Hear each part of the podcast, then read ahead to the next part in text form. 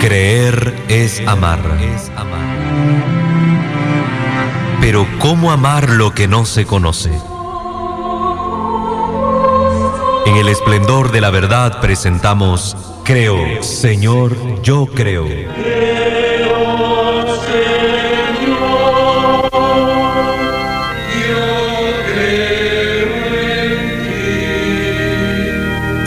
Profundicemos en cómo es la vivencia cotidiana de nuestra fe.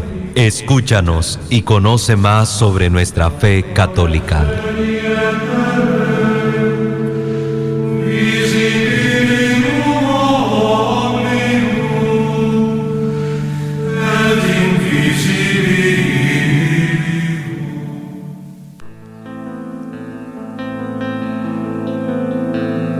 Ahora más que nunca.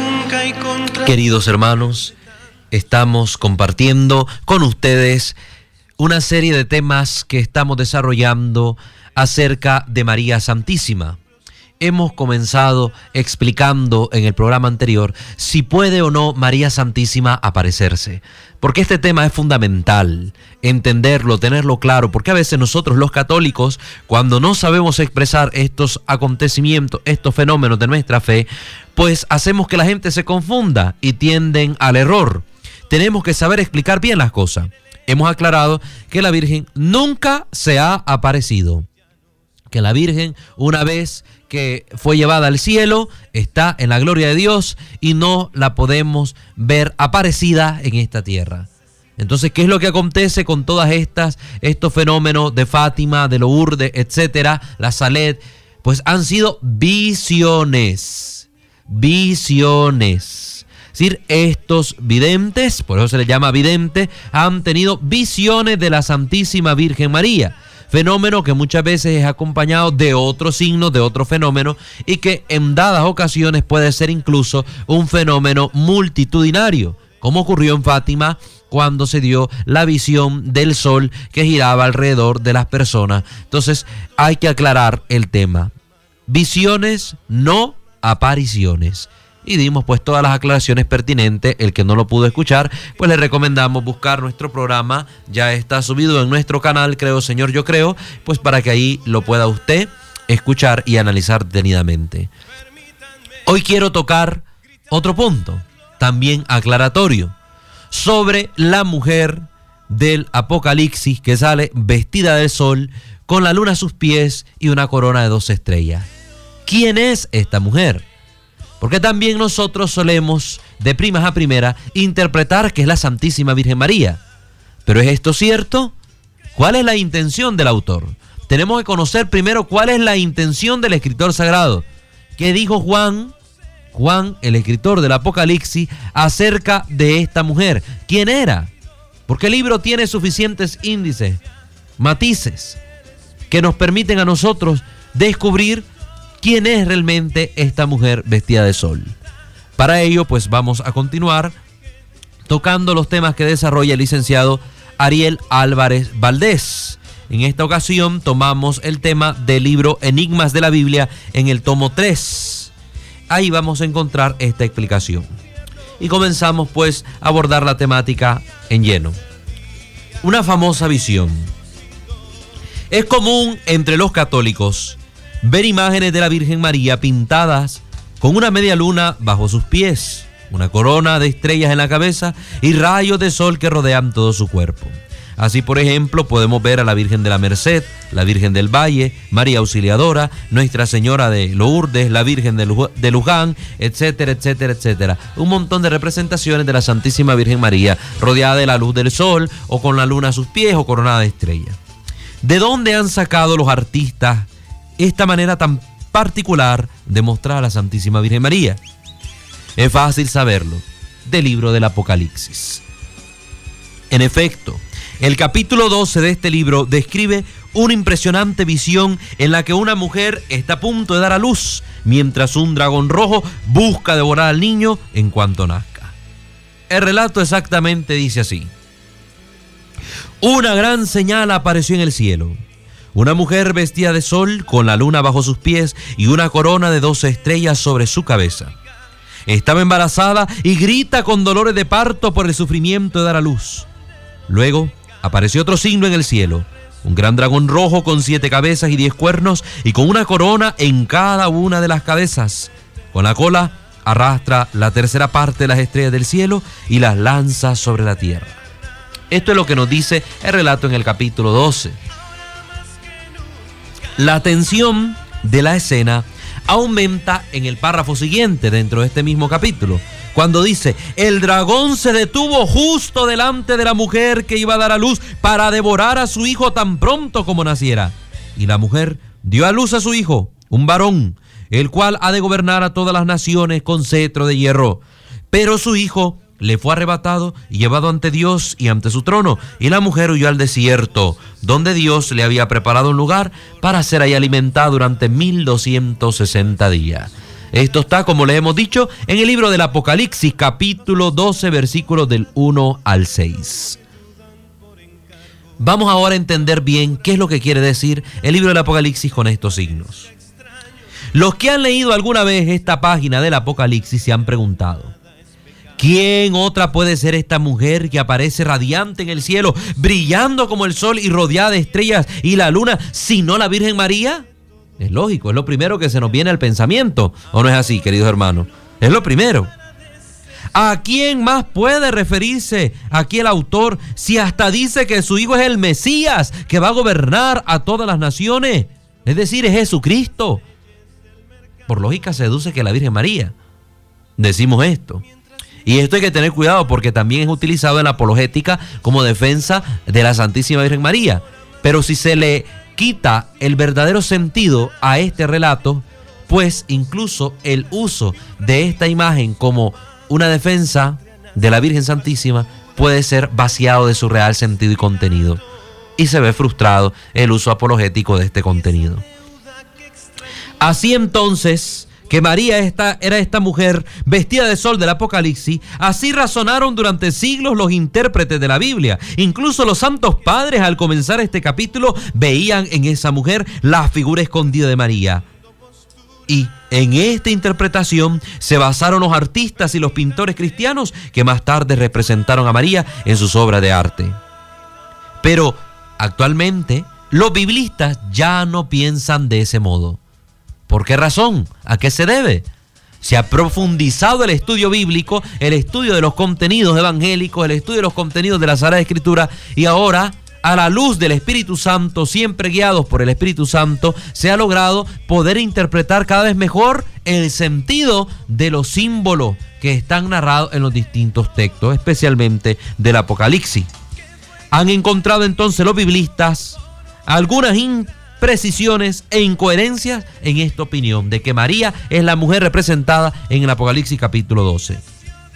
En primer lugar, el Apocalipsis dice más adelante que cuando el dragón vio frustrada su intención de devorar al niño, se fue a hacer la guerra al resto de los hijos de la mujer. Apocalipsis 12, 17. ¿Cuáles son los otros hijos que tuvo María?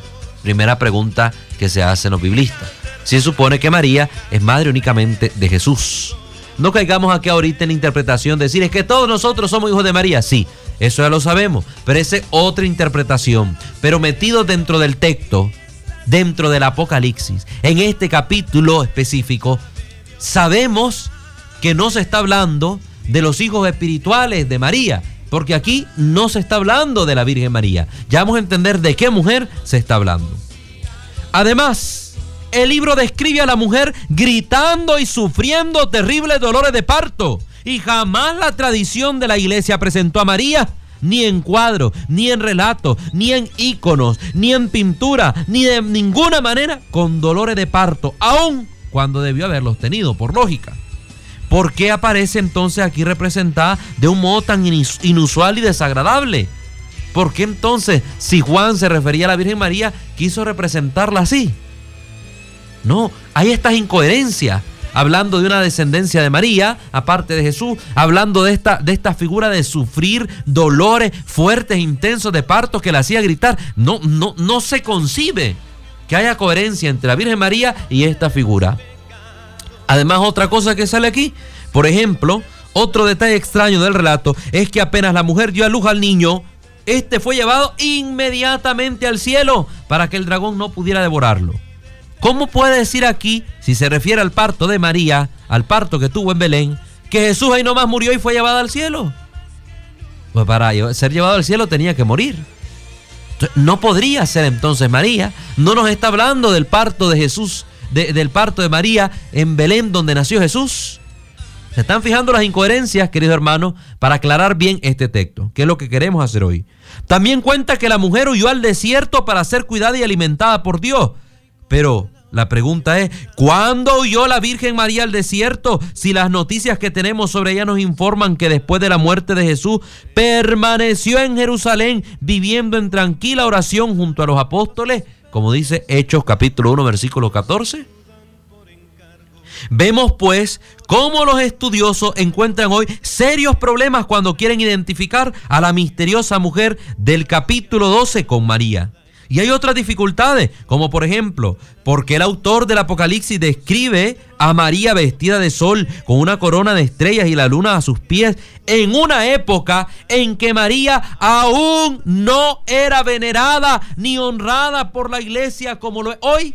Es decir, todavía esta gran profunda veneración que hoy tenemos por la Virgen era apenas algo incipiente, naciente en las primeras comunidades, que para cuando se escribe el libro del Apocalipsis era algo extrañísimo y desconocido, esta veneración tan profunda hacia la Santísima Virgen María como para verla revestido de estos signos del sol, la luna y las estrellas.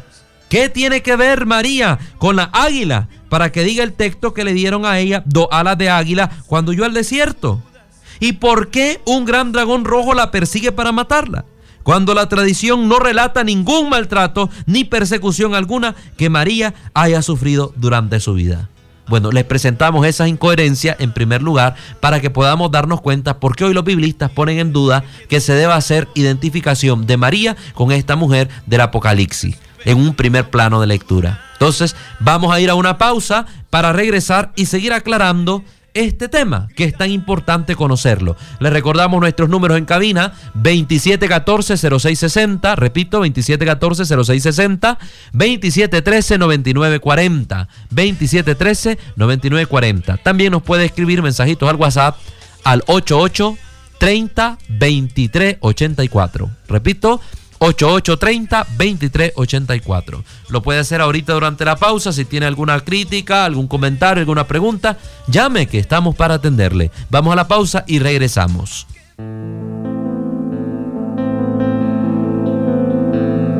Ahora más que nunca y contra la opinión de tantos, entre voces de ultratumba y sus acordes camuflados Poemas y lisuras, siempre oscuro y nunca claro.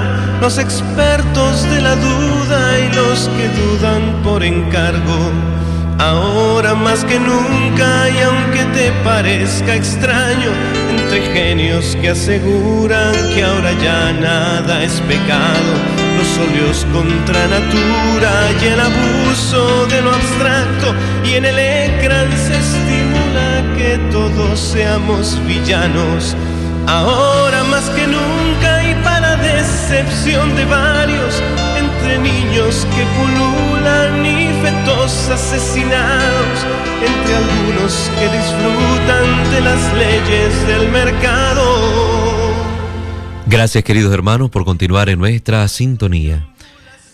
Eh, estamos reportando algunos problemitas de audio a través del Facebook Live, entonces los hermanos, si alguno puede eh, respondernos ahí, si se escucha o no, pues nos lo informa a través de los comentarios. Estábamos hablando acerca de la figura de esta mujer del Apocalipsis, en el capítulo 12, si es María o no es María, la Virgen María. Hemos dado algunos, algunos signos por medio de los cuales los biblistas nos presentan que hay incoherencias para poder identificar a la Santísima Virgen María con esta mujer del Apocalipsis. Todas estas razones que hemos mencionado han hecho que hoy los biblistas busquen otra interpretación, otra interpretación más segura para identificar a la mujer del Apocalipsis. Ante todo, debemos notar que el autor al presentarla, comienza diciendo, una gran señal apareció en el cielo. Por lo tanto, de entrada se nos advierte que la mujer que va a aparecer no es una mujer real de carne y hueso, sino un signo, es decir, simboliza algo, tiene un sentido simbólico. Pero ¿qué es lo que simboliza? Ahora bien, en el Apocalipsis, cada vez que aparece una mujer, en realidad se trata de una ciudad o de un pueblo o de un grupo humano personificado, como hemos mencionado ya en los programas anteriores, por ejemplo con la gran ramera, la gran prostituta vestida de púrpura del libro del Apocalipsis capítulo 17. Aclaramos en programas anteriores que representaba a quién? A Jerusalén, al pueblo de Israel que se había corrompido y se había paganizado y había caído en idolatrías adorando a falsos dioses. Se había acostado pues con todos los reyes de la tierra, como lo dice la escritura. También tenemos otro signo de otra mujer. La novia bajada del cielo, la esposa del Cordero, que aparece en 21, en 21.2, en el libro de Apocalipsis, que simboliza a la Jerusalén celestial.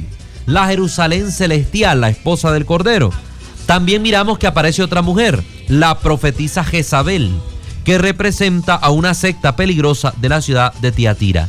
Entonces, todas estas mujeres en el libro del Apocalipsis no representan a una mujer real de carne y hueso, sino que representan a un grupo humano, a un grupo de personas, a un pueblo, a una nación. Por lo tanto, la mujer vestida del sol también pertenece a este conjunto de mujeres simbólicas y no representa a una persona, sino a un grupo. Pero ¿cuál grupo? La respuesta es esta. Representa al nuevo pueblo de Israel. Al pueblo de Israel. Y entonces sí, todos los detalles misteriosos que no encajaban con la Virgen María se aclaran y encuentran ahora su debida explicación. Vamos a empezar a verlos para que lo entendamos mejor. Por ejemplo, la corona de dos estrellas. Si la mujer del Apocalipsis es el pueblo de Israel, se entiende por qué aparece vestida de sol con la luna bajo sus pies. Porque así se solía describir a Jerusalén, la capital de Israel, en el Antiguo Testamento. Por ejemplo, si nosotros nos vamos al libro del profeta Isaías, Antiguo Testamento, recuerden hermanos, los profetas mayores, el profeta Isaías, dice en el capítulo 60, versículo 20, Tu sol no se ocultará jamás ni tu luna perderá su luz, porque yo, el Señor, seré tu luz eterna. Se describe pues a Jerusalén con un sol que no se ocultará jamás, ni una luna que perderá su luz. Primera descripción perfectísima que encontramos. Y también dice el capítulo 30, versículo 26. La luna te alumbrará como el sol, y el sol te rodeará siete veces más fuerte.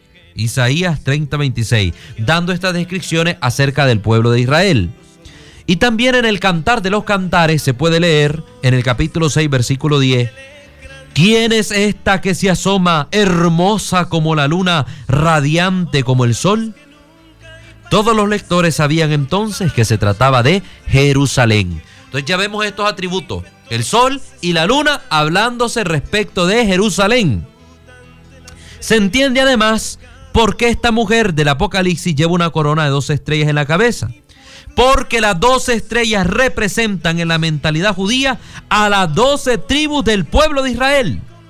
Este simbolismo había sido sacado de un famoso episodio del Génesis, en el que se dice que José, antes de ser vendido como esclavo a Egipto, vio en sueños a sus once hermanos rodeándolos como once estrellas que se inclinaban ante él lo pueden encontrar en el libro del Génesis, capítulo 37, versículo 9. Es decir, los once hermanos, las once cabezas de las tribus de Israel, y José, que también es cabeza de la tribu de Israel, una estrella más, ahí tienen ustedes las doce estrellas que están en la cabeza de la mujer. Es decir, la cabeza del pueblo. Los que están al frente del pueblo. Tenemos a los doce jefes de las tribus de Israel. Entonces, todos los signos coinciden en que esta mujer no es una mujer de carne y hueso, sino que un símbolo del pueblo de Israel. al cual se le han atribuido los mismos símbolos que menciona el profeta Isaías, el cantar de los cantares y el libro del Génesis. Es decir, las dos estrellas que coronan la cabeza de esta mujer, revestida del sol radiante y con la luna bajo sus pies. Estamos aclarando, ¿verdad, hermano? La cuestión del embarazo. También se aclara por qué la mujer llevaba un niño en su vientre y daba a luz en medio de fuertes dolores de parto.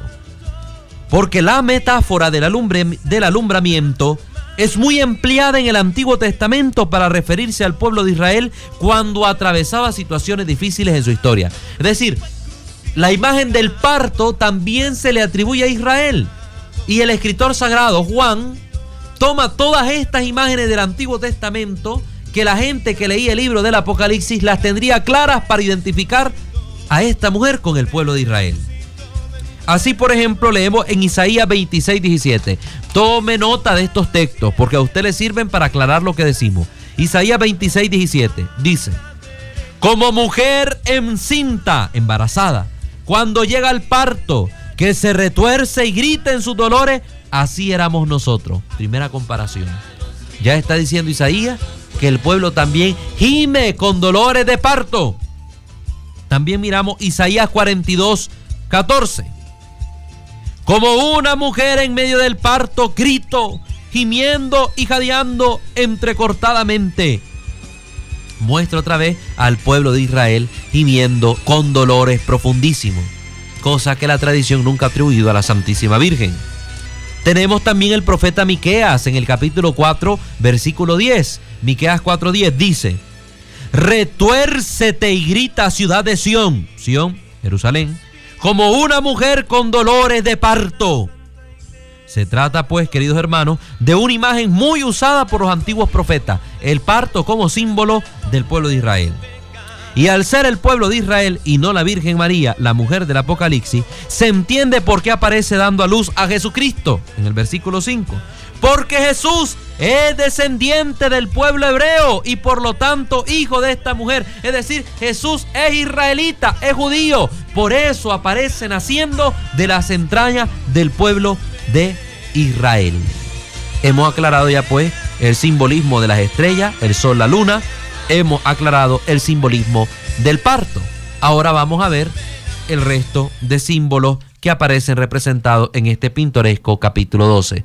Para ello vamos a ir primero a una pausa y así usted le da tiempo de tomar papel y lápiz y usted pueda tomar nota de todo lo que aquí estamos diciendo. Vamos a la pausa y regresamos.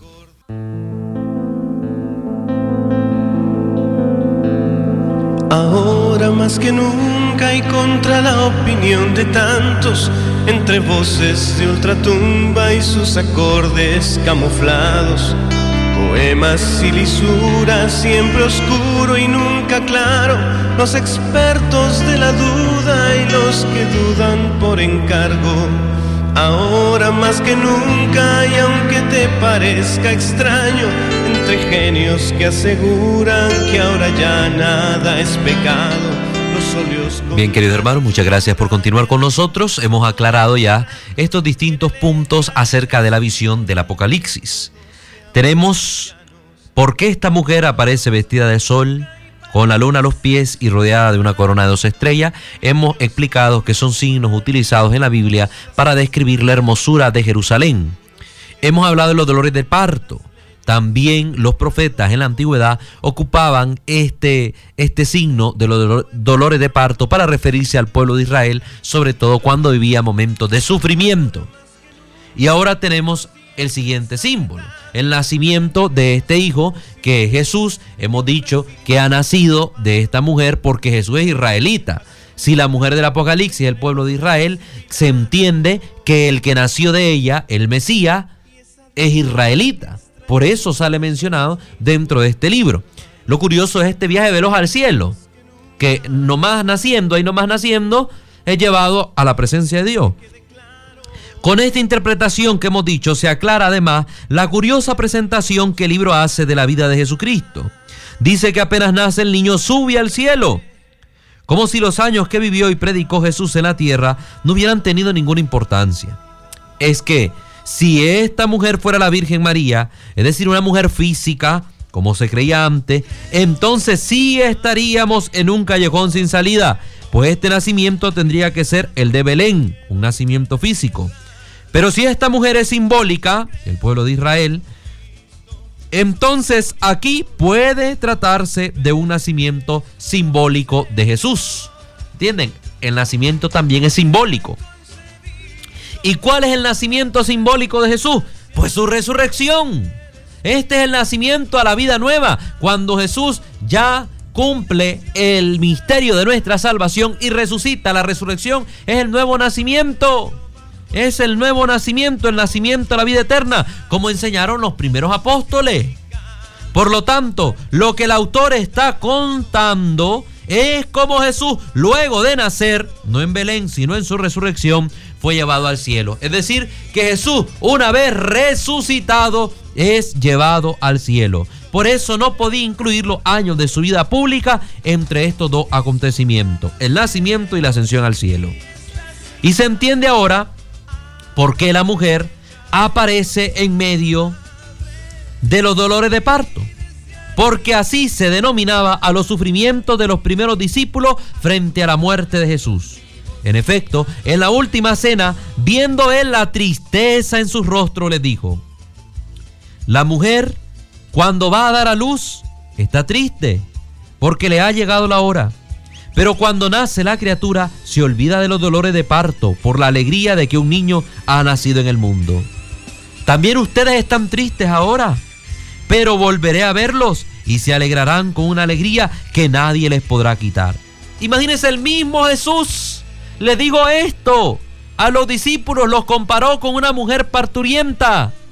Y está en el Evangelio de Juan, capítulo 16. Evangelio de Juan, repito, capítulo 16, versículo 21 al 22.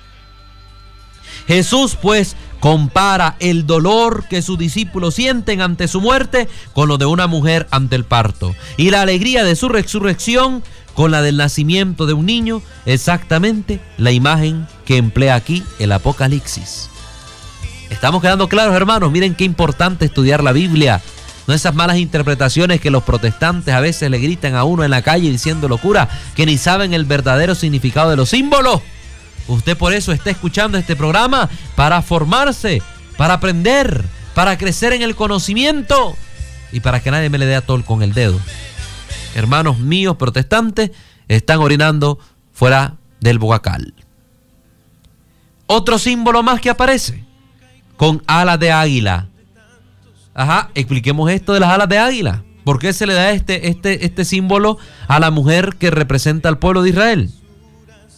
Finalmente, esta nueva explicación ayuda a comprender mejor algunos de los mensajes que contiene el capítulo 12. Así se clarifica el detalle de las alas de águila dadas a la mujer para ir al desierto. Porque en el Antiguo Testamento, miren qué hermoso recurso hace el autor al Antiguo Testamento. Conoce muy bien las escrituras el autor. En el Antiguo Testamento, las alas de águila simbolizan la protección y la seguridad que Dios le daba a su pueblo para salvarlo en los momentos difíciles. Por ejemplo, vamos a ver textos bíblicos para aclarar esto. Cuando lo sacó de la esclavitud de Egipto y lo llevó hasta el monte Sinaí, Dios le dijo, Éxodo 19.4. Éxodo 19.4. Ya han visto lo que hice con los egipcios y cómo a ustedes los llevé sobre alas de águila para traerlos hacia mí. ¿Ven la referencia clarísima?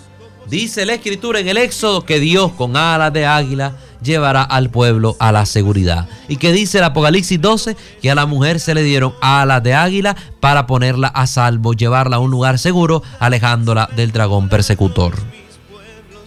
Y cuando llegaron a la tierra prometida, luego de sortear innumerables dificultades, Dios les recordó. Esto ahora está en el Deuteronomio capítulo 32, versículo 11. Deuteronomio 32, 11. Como el águila que vuela sobre sus polluelos, así el Señor extendió sus alas, los tomó y los llevó a cuestas. Nuevamente se representan la imagen de las alas como símbolo de que Dios protege y guarda a su pueblo. El libro pues quiere decirnos que también ahora Dios sacará a su pueblo de todas las dificultades. Otro rasgo que se aclara de esta mujer y que no se entendía cuando la identificábamos con María es el de su oída al desierto. Tratándose del pueblo de Dios, todo está más claro. Como en el Antiguo Testamento Dios había llevado a su pueblo al desierto para ponerlo a salvo y protegerlo, tradicionalmente el desierto se convirtió en la imagen del cuidado y de la protección de Dios. En las Sagradas Escrituras el desierto, dependiendo del autor, va a tener una connotación negativa como lugar de muerte, aridez y destrucción, pero también una connotación positiva como lugar de encuentro, de amor y de protección, como lo vemos por ejemplo en el libro del profeta Oseas, cuando Dios dice que a través del profeta tomará al pueblo que había pecado, que se había convertido en una prostituta, y lo llevará al desierto para hablarle al corazón y seducirlo, de manera tal que el pueblo se enamore de Dios, de forma que no vuelva a ver a ningún otro Dios, sino solo a Él, a su Señor. Entonces el desierto en este texto de Osea aparece con una connotación positiva. Pues aquí también se nos hace memoria de que el Señor llevó al pueblo de Israel al desierto precisamente liberándolo de las manos de la esclavitud de Egipto. Por eso ahora la mujer aparece llevada al desierto en el Apocalipsis 12 para decirnos que Dios no ha dejado de cuidar a su pueblo. Y se entiende además por qué la mujer aparece alimentada por Dios en el desierto. Porque así como Dios había alimentado a su pueblo durante 40 años con el maná caído del cielo, también ahora su pueblo tiene un nuevo pan que lo fortalece en medio de las dificultades. ¿Cuál es ese nuevo pan con el que Dios alimenta al pueblo? La Eucaristía. Ego sum panis vite, yo soy el pan vivo, el pan de la vida. Cuidicelo de Chende, que ha bajado del cielo. La Eucaristía que se nos da, tomen y coman todo de él porque este es mi cuerpo. Tomen y beban todo de él porque este es mi sangre. Es el alimento nuevo para el pueblo que Dios ha escogido y ha protegido en el desierto. Eso es importante que lo entendamos, hermano.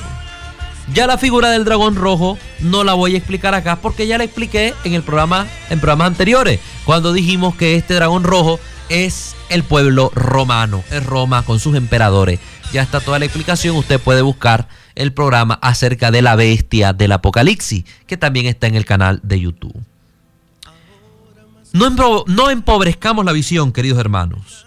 El libro del Apocalipsis fue escrito en una época de mucho sufrimiento para la iglesia cristiana. Recordarán ustedes las grandes persecuciones que desató, por ejemplo, Nerón, el emperador Nerón, que empezó a matar a los cristianos, responsable de la muerte de San Pedro y de San Pablo, especialmente de San Pedro, que murió en el circo romano y que fue depositado su cuerpo en la colina vaticana, en el cementerio, que ahora es el lugar donde se encuentra la gran Basílica de San Pedro en la colina vaticana.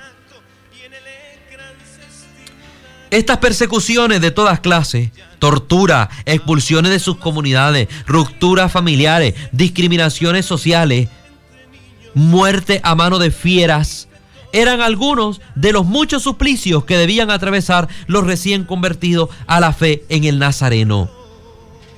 Si estos querían mantenerse fieles a Jesucristo, debían sufrir persecuciones. Ay, hermano, hoy nosotros que vivimos una fe tan relajada, nadie nos está matando por ser cristianos aquí en Nicaragua y nosotros vivimos una fe tan relajada que avergonzaría a los miles de mártires que derramaron su sangre allá en los primeros siglos de la era cristiana. Estos cristianos sufrían y se preguntaban, ¿Hasta cuándo aguantaremos tanta persecución? Dios no hará nada para defendernos. ¿Es posible seguir viviendo la enseñanza de Jesús en una sociedad en la que el amor no vale nada y que privilegia el odio, la violencia y los intereses personales? Juan le responde con esta maravillosa visión del capítulo 12. La mujer vestida de sol, la luna y las estrellas, es decir, el pueblo de Dios, ha dado a luz al Mesías y Salvador, es decir, a Jesucristo. Un gran dragón rojo, el mundo del mal, representado por Roma, ha intentado devorarlo, matarlo. Pero no ha podido porque Dios lo ha rescatado y llevado hasta él resucitándolo. Se convierte el Apocalipsis 12 en un gran mensaje de esperanza para los cristianos. y vamos a continuar hablando de ello después de la pausa comercial. No se despegue.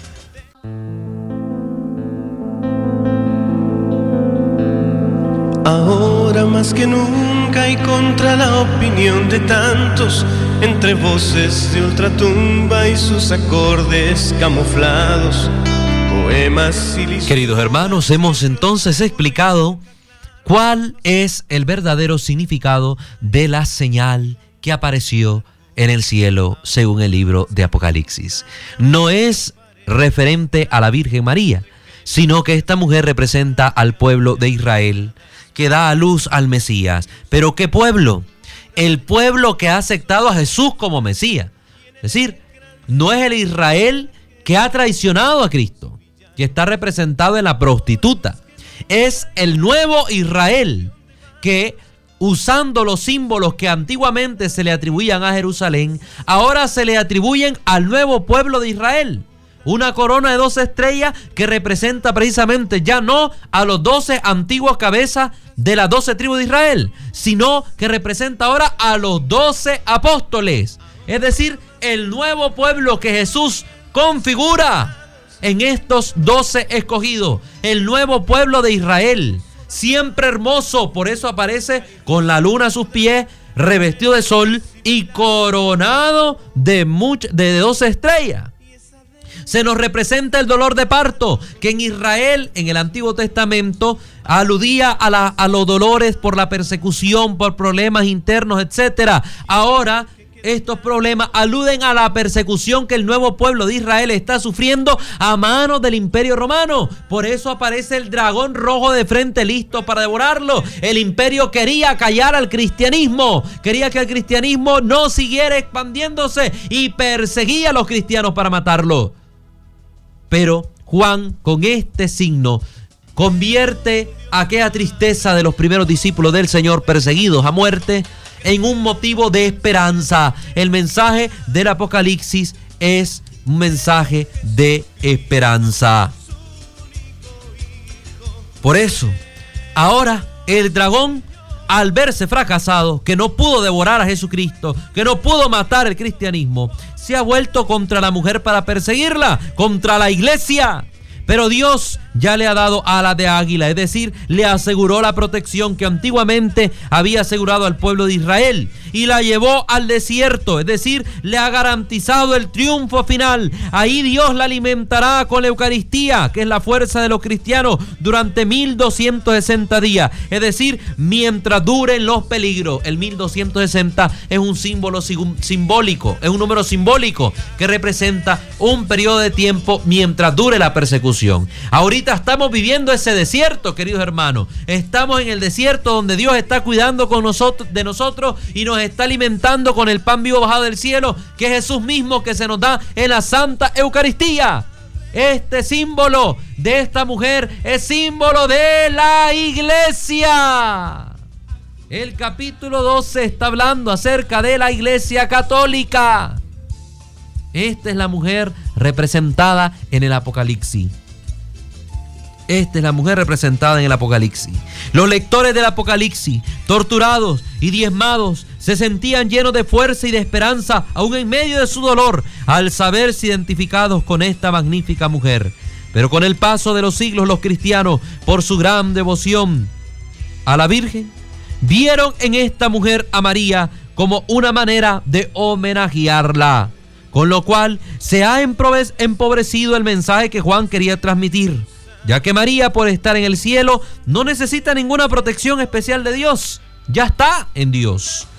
La nueva interpretación descubierta nos permite recuperar la buena noticia con toda su fuerza, que Dios jamás abandonará a la mujer, es decir, a la iglesia, que sufre y padece los dolores de parto de cada día en la dura tarea de dar a luz un mundo mejor. Queridos hermanos, este es el sentido de la mujer del Apocalipsis.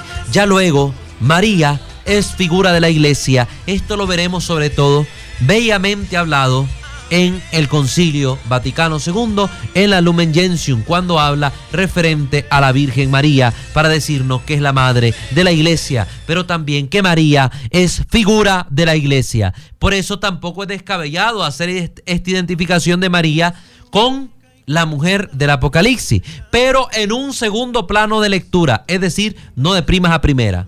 Primero se tiene que saber qué simboliza realmente toda aquella figura del capítulo 12. Y después de eso podemos interpretarla como la iglesia católica, como lo que es, y a María como figura de esta iglesia. Por eso se le reviste como una manera de homenajearla de todos estos símbolos que aparecen en el Apocalipsis 12. Se le reviste a María de todos estos símbolos. Y hay de hecho una advocación muy bella María del Apocalipsis, María de las Revelaciones, donde usted la podrá encontrar en internet a la Virgen María con esta ala de águilas, con la luna a sus pies, coronada de estrellas y con el sol a sus espaldas, como un símbolo hermoso y un homenaje maravilloso a nuestra Madre, que es símbolo de la iglesia. Ella es la que representa a la iglesia.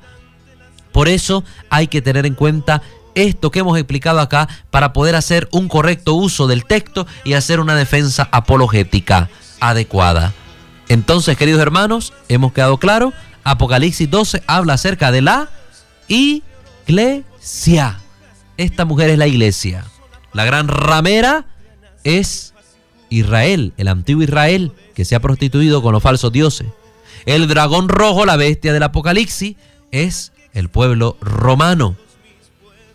La, la mujer que es la novia del Cordero, que baja del cielo, es la nueva Jerusalén, la Jerusalén celestial. Y, la profetiza, esta que es mencionada en las cartas, esta otra mujer, es pues una secta que estaba tratando de destruir el cristianismo en la comunidad de Teatira. Entonces ya quedan explicados estos símbolos del Apocalipsis, hermano. Para que no anden escuchando locuras ahí de los protestantes. Ahí estaba revisando una página de los protestantes donde hablaban que la gran ramera es la iglesia católica que la gran ramera es la iglesia romana, etcétera, etcétera. ¿Cuántas locuras que vienen de un desconocimiento de la escritura? No hay lectura ni formación bíblica en estas personas. Tenga cuidado, que no todo aquel que dice Señor, Señor se salvará. Tenga cuidado que la Biblia misma dice, maldito sea aquel que proclame un evangelio distinto al que ya nos ha sido proclamado. Lo dice la carta a los Gálatas, anatema sit. Falsos profetas abundan, usted fórmese bien. Pues queridos hermanos, hemos llegado al final de este programa. Queremos agradecer su fiel sintonía. Hemos tenido problemas de audio en el Facebook Live. Entonces queremos eh, invitarlos a que ustedes pues estén pendientes porque vamos a subir este programa al canal para que todos aquellos que no pudieron sintonizarlos a través del Facebook Live pues puedan también eh, escucharlo y tener a su disposición el material. Recuerden que este programa es retransmitido todos los sábados a las 7 de la mañana por esta misma frecuencia, 105.3, Radio Católica El Esplendor de la Verdad. También es retransmitido por Televisión Radio 94.9, 94.9 los días domingos a las 8 de la mañana. Igualmente agradecemos a todos los que nos han escuchado a través de Radio Dulce Nombre de María en Condega. Recuerde también, hermanos, que tenemos nuestra página de Facebook donde usted puede darle like a la página. Ahí estamos poniendo siempre material apologético de defensa de la fe. El nombre es Creo Señor Yo Creo, al igual que el programa, ¿verdad? Creo Señor Yo Creo. Y este mismo nombre lo tiene nuestro canal de YouTube para que usted se suscriba y tenga este material a su disposición. Igualmente tenemos otro programa, es un programa televisivo que también estamos subiendo los videos al canal de YouTube con el nombre Reconstruye TV, donde estamos dando siempre reflexiones espirituales para que usted conozca más de la fe, pero reflexionada y la haga vida en su vida. Este programa de acá, creo Señor, yo creo, le ayuda a tener formación doctrinal. Pero el programa Reconstruye TV a usted le ayuda a tener formación espiritual crecimiento espiritual. Y tenemos siempre canal de YouTube y página de Facebook bajo ese nombre, Reconstruye TV. Dele like, suscríbase para que esté pendiente. Ahí estamos subiendo siempre material también formativo en el aspecto de la ideología de género, eh, doctrina social de la iglesia, etcétera, que a usted le puede ser muy útil. Pues agradecemos su sintonía. Hoy nos acompañó aquí en la cabina de manera secreta, pues aquí nuestro hermano Nerio, que les envía saludos a sus hermanos allá en el regadío. Y también agradecemos a nuestra hermana Cariel, que estuvo hoy en controles acompañándonos. Dios me los bendiga a todos. Será hasta una próxima emisión el día lunes a las 10 de la mañana. Que el Señor me los bendiga y me lo guarde a todos.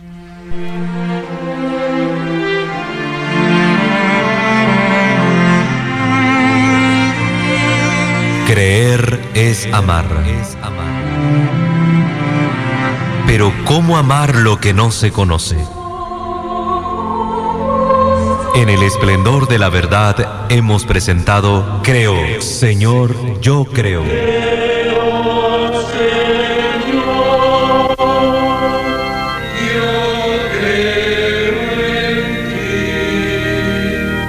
donde juntos profundizamos en cómo es la vivencia cotidiana de nuestra fe. Acompáñanos el próximo lunes a partir de las 10 de la mañana.